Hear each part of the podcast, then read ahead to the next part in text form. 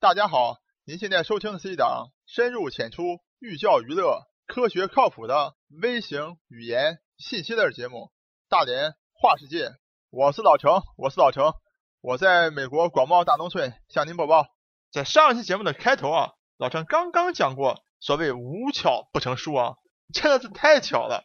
咱们刚刚开始讲这个经济系的话题啊，接连出现重要的新闻事件，包括上礼拜老陈给大家介绍的啊王石、万科、宝能之间的关系啊。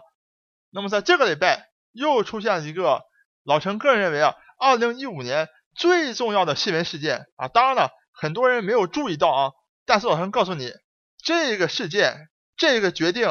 足以影响未来世界几十年的一种格局。那么这是一种什么决定呢？好，下面请大家跟我进入咱们大家话世界第七十五期节目。美国的石油汹涌而来，你准备好了吗？咱们这期节目从题目上就显而易见了。那么在上个礼拜，美国奥巴马政府做出了一个老陈个人认为啊，将影响未来世界几十年格局的这么一项重要的决定，那就是啊，解除四十年来对美国本土产的石油的。向海外出口的一个禁运，也就是说呢，美国从明年开始就会向全世界出口自己的石油了。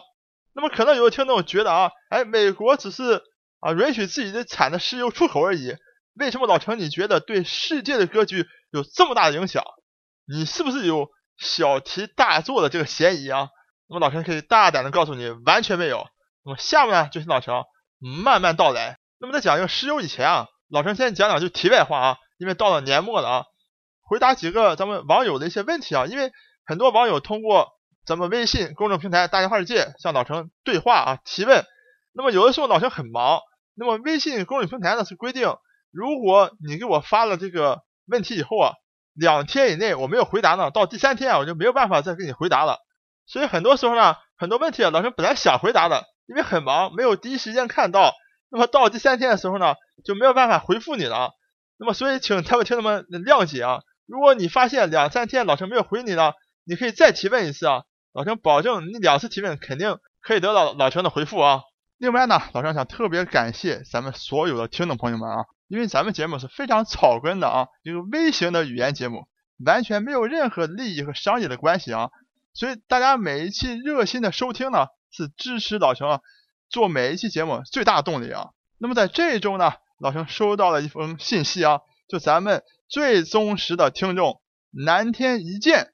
这位朋友啊，听老陈为大家介绍了收藏在宾夕法尼亚大学博物馆里面的昭陵六骏图的时候呢，心里有非常多感慨啊，感慨昭陵六骏这样一种经历啊，而且呢，他多次到了费城啊，但是并不知道宾夕法尼亚大学博物馆有这么多中国的宝贝呢，所以在这一次圣诞节以及新年假期当中呢。他再一次来到了费城啊，特意去到了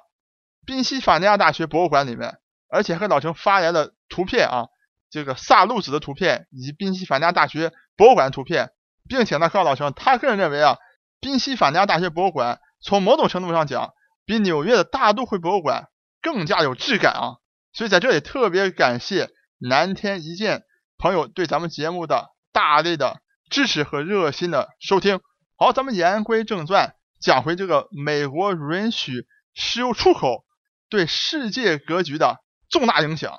咱们话从头讲，那么为什么当年啊，美国要禁止美国本土产的这个石油出口呢？因为大家知道，美国是相对来讲啊比较崇尚这种自由贸易的国家啊啊，因为它整个啊实力比较强，它当然希望自由贸易了啊。那么，但是为什么它石油要禁止出口呢？那就是因为在一九七几年的时候啊，发生了这个啊中东战争啊，大家知道这个以色列啊，这个犹太民族在美国的地位是非常高的啊，所以美国和以色列之间的关系啊，可以讲是非常的亲密无间的啊，所以当阿拉伯国家和这个啊以色列国这个发生这个战争发生敌对的时候呢，所以美国当然是要力挺这个啊以色列的啊，那么就是因为发生了中东战争以后呢，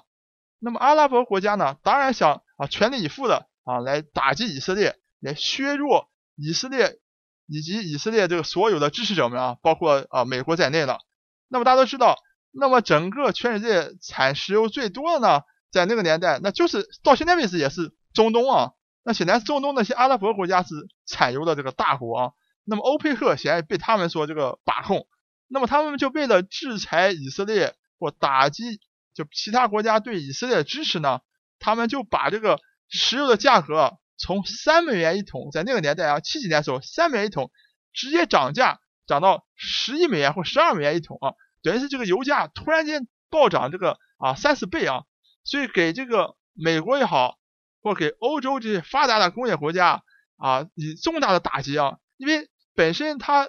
需要这个石油进行各种工业生产啊。大家可以想象，在那个七几年的时候，很多重工业都在欧美啊，所以当你提高石油涨了三四倍以后啊，给这个欧美的经济造成极大的这个冲击啊。当它提高了这个石油价格以后啊，美国的工业生产率啊直接下降了百分之十四。那么以重这个这个进口的日本呢，更是工业生产下降了百分之二十以上啊。这个就是传说中啊非常著名的啊第一次石油危机。老陈在前几期节目也给大家强调过啊，那么石油呢，它不是一般意义上的大宗商品啊，它是具有一个国家战略非常重要的能源产品啊。那么当出现这个第一次能源危机的时候啊，给美国来了个措手不及啊，这么重要的啊这个战略储备的物资啊，美国也是严重依赖于这个中东的进口的。当中东给你这么一提价，这么一遏制的时候，给美国本土也造成这么大冲击啊。所以美国呢就下定决心啊，一定要减少这种对海外石油进口的依赖。那么为了达到这个国家这个层级的这种战略高度呢，这种目的啊，所以呢，美国在一九七几年就下一道禁令，禁止美国本土产的石油啊出口到海外去，只能够留到自己来使用，要么就存到这个储油罐里去作为战略储备。好，那么以上呢。是美国本土石油生产的整个禁运啊，禁止出口的整个一个时空的背景啊。那么过了这个四十年以后呢，这个形势啊发生了极大的变化啊。那么到今天，中东依然是最大的这个产油地啊，但是由于采油技术不断的日新月异的提高啊，特别是页岩气和页岩油的这种可以开采啊，导致美国，因为当然了。现在这个各种官方的统计啊啊，并不是确定，但是大家知道，美国这个幅员辽阔，有各种地层地貌啊。通过页岩油、页岩气的开采呢，老陈不敢肯定的说，美国的石油的储备啊是全世界最大的啊。但是老陈可以肯定的讲，再过十到二十年啊，到了二零二零年或二零三零年的时候，美国有能力，就是它可以，如果它想开采的话，就会成为世界上最大的石油出口国。而取代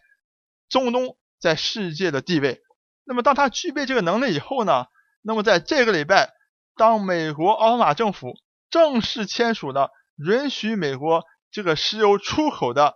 这个法律以后呢，就为美国将来成为最大的能源输出国打下了坚定的一步。同时呢，也是非常高明的一招啊！为什么老陈这么讲呢？因为老陈在前面给大家介绍过啊。那么。最近一段时间呢，这个石油啊，国际的这个石油啊暴跌啊，都来到了三十五美元一桶啊。那么当美国禁止向这个海外出口石油的时候呢，因为美国国内现在产的石油啊非常多啊，造成这个供大于求的这么一种啊局面，所以美国的这个，而且呢，美国你想他自己在美国本土产，在美国本土用，所以它的整个这个运输的成本也低呢，所以造成美国的整个这个美国原油的这个价格。是比这个国际啊北海布伦特这个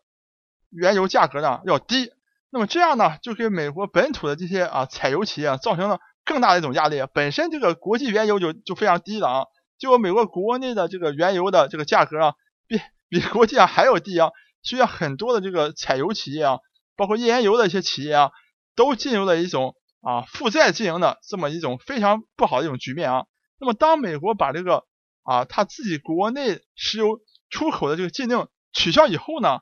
美国产的这个石油啊，比这个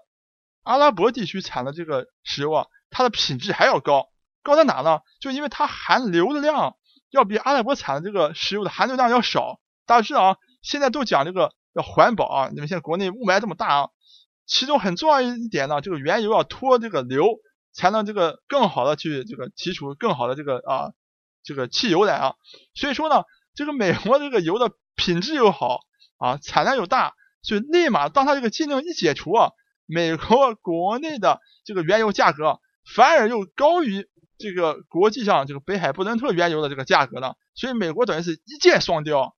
那么到了明年呢？从明年开始啊，当大量的美国石油出现在国际市场上上的时候呢，还有一个更重要的局面将会发生啊。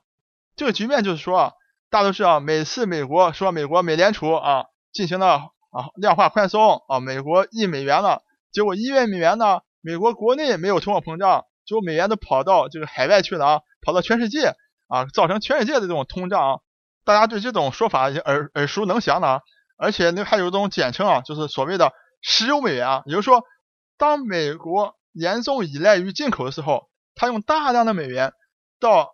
阿拉伯国家、到中东去购买原油。当这些阿拉伯国家，哎拿到美元以后啊，他们拿到美元后，国内啊自然而然把这钱花一部分，但是因为它这个量非常大啊，还剩余很多美元，那么他们又拿这些美元到世界去采购，比如东到中国来采购，到全世界采购啊，就把这个美元啊。哎，给散布到全世界各地区啊，去形成一种美国用印出来的钞票、白纸跑到这个阿拉伯地区啊、中东地区去买石油，买了石油以后呢，所有的这些美元啊，就大量的流入到了就国际市场当中啊，所以形成这么一种局面。那么当美明年开始，当美国的原油大量的进入到这个国际市场上以后啊，会产生一种局面，就是说，哎。当美国的产能上去以后，美国是不是不需要再从这个中东地区再到阿拉伯地区大量的去购买原油的时候，过去三四十年以来形成这种美国印美元买石油，形成这种石油美元的局面，会不会逐渐逐渐的终结了？如果真的逐渐逐渐终结的情况下，那么美元以什么样的方式从美国印出来进到全世界，就变成了一个。有意思的问题了啊，那么这个问题到底是怎么样的一个情况？老陈个人水平有限啊，也没有办法告诉大家具体会发生什么。但至少老陈可以给你描述出，再过五年、十年、二十年，美国一定会成为一个全世界能源输出的，不是第一大国，也是至少的前两名，将会把中东作为石油出口的这个地位啊取而代之。那么到那个时候发生的时候，美元怎么流出美国？中东地区，当美国把他们这个市场占据的时候，那么中东没有石油的情况下，靠什么养活自己，都是未尝可知的一些变化啊！老陈在二零一五年的年末就把这些问题提出来，希望咱们一起来思考，一起来探讨。我是老程，我是老程，我在美国广袤大农村向您播报。本节目一切观点均属个人观点，一切材料均来自网络。本节目不对你的生活方式构成任何指导。参与话题的讨论，请关注我们的微信公众账号“大连花世界”，或者在新浪微博大连花世界，我们等你来吐槽。